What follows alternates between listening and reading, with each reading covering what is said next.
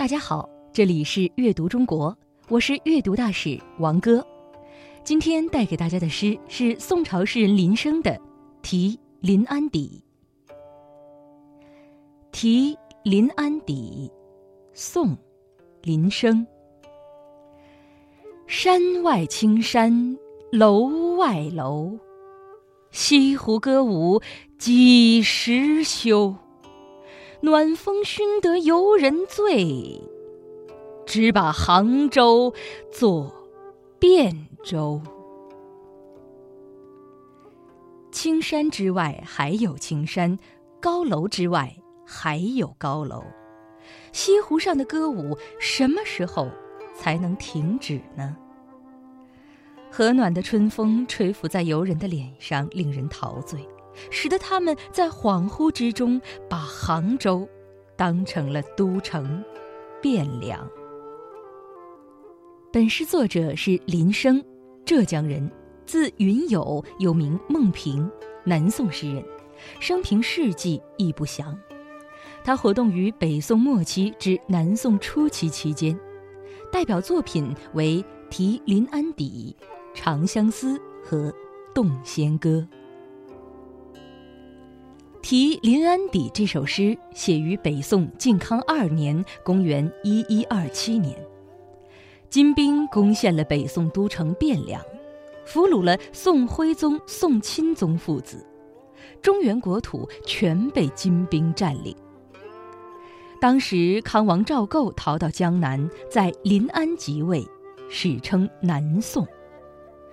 但是南宋小朝廷并没有接受北宋亡国的惨痛教训，发愤图强，只求苟且偏安，得过且过，且对金一再的卑躬屈膝。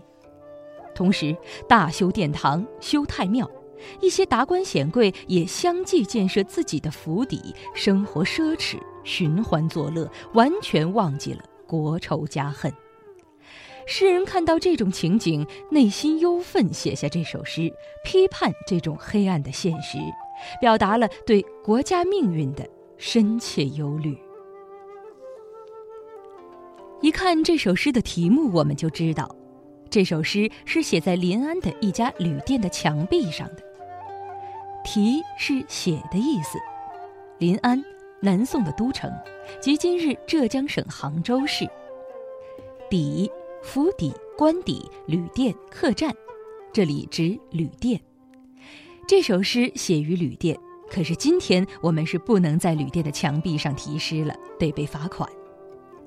我们来看第一句诗：“山外青山楼外楼。”有句话说：“天外有天，人外有人”，意思是让我们做人要谦虚点儿。这句诗则说：“山外边还有青山，楼外边还有高楼。”为什么要这样起头呢？作者想表达什么呢？这重重叠叠、连绵起伏的青山鳞次栉比，一个接一个的楼台，描写了一幅美丽的景象。这大好河山是多么的让人喜爱！在这样美的国土上，人们都在干些什么事儿呢？第二句接着写“西湖歌舞几时休”，字面上的意思是西湖边的曼妙歌舞到什么时候才能停止呢？山外山，楼外楼，跟着西湖歌舞有什么关系呢？在那样的美景中，难道不就应该欢快的歌舞吗？如此才不辜负良辰美景啊！然而，在这游乐的景象背后，却是江北大面积国土被金兵占领，宋朝的子民受到金兵的虐待，他们日夜盼望着朝廷回去收复国土，让他们过上安宁的生活。可是，朝廷已经忘记了他们，皇帝看上了杭州，不仅流连忘返，而且决定把这里当做国都。这句诗是一个问句，诗人在问那些纵情歌舞的达官贵人们：“你们的享乐何时结束？你们的抗金斗志就在这歌舞声中被消磨没了？难道你们自己不知道吗？”诗人激愤而忧伤。因为激愤而忧伤，诗人忍不住要批判了。第三句，“暖风熏得游人醉”，字面意思是和煦的春风把游人熏得昏昏然陶醉了。暖风一语双关，在诗歌中既指自然界的春风，又指社会上奢侈淫逸、寻欢作乐之风。在诗人看来，正是这股暖风把游人的头脑吹得如醉如迷，忘记了自己的国家正处在危难之中。熏和醉两字用得很精妙。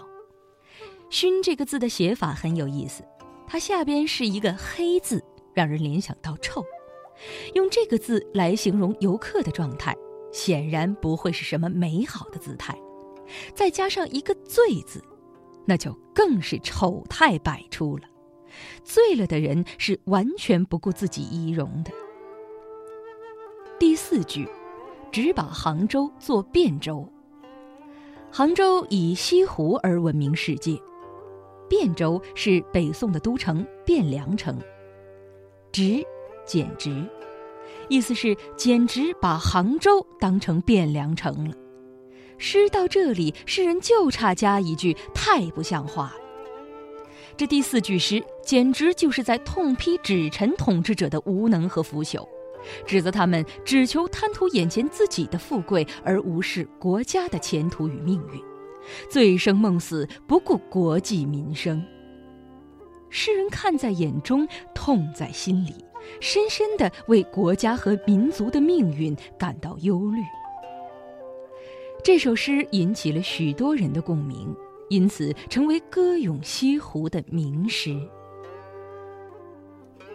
下面就让我们再来诵读一遍这首诗吧。山外青山楼外楼，西湖歌舞几时休？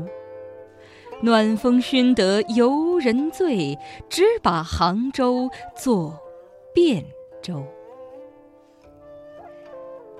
这里是阅读中国，我是阅读大使王哥，感谢大家的收听。